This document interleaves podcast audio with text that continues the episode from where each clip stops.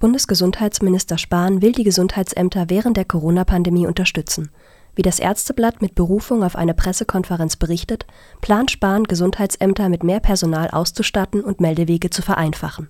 So will der CDU-Politiker pro 20.000 Einwohner je ein fünfköpfiges Team einsetzen, das Infektionsketten zurückverfolgen soll. Das Bundesministerium finanziere die Ausbildung der meist aus Studierenden bestehenden Teams. Darüber hinaus sollen Meldewege verkürzt werden.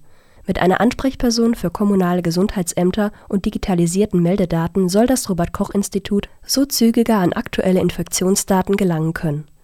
Die langen und analogen Meldewege an das RKI wurden zuletzt bemängelt, weil Zahlen der US-amerikanischen Universität Johns Hopkins aktueller sind als die des Robert Koch Instituts das Robert Koch Institut ist die deutsche Bundesbehörde für Infektionskrankheiten und dem Bundesgesundheitsministerium unterstellt. Kommunen müssen meldepflichtige Infektionsfelder an das RKI leiten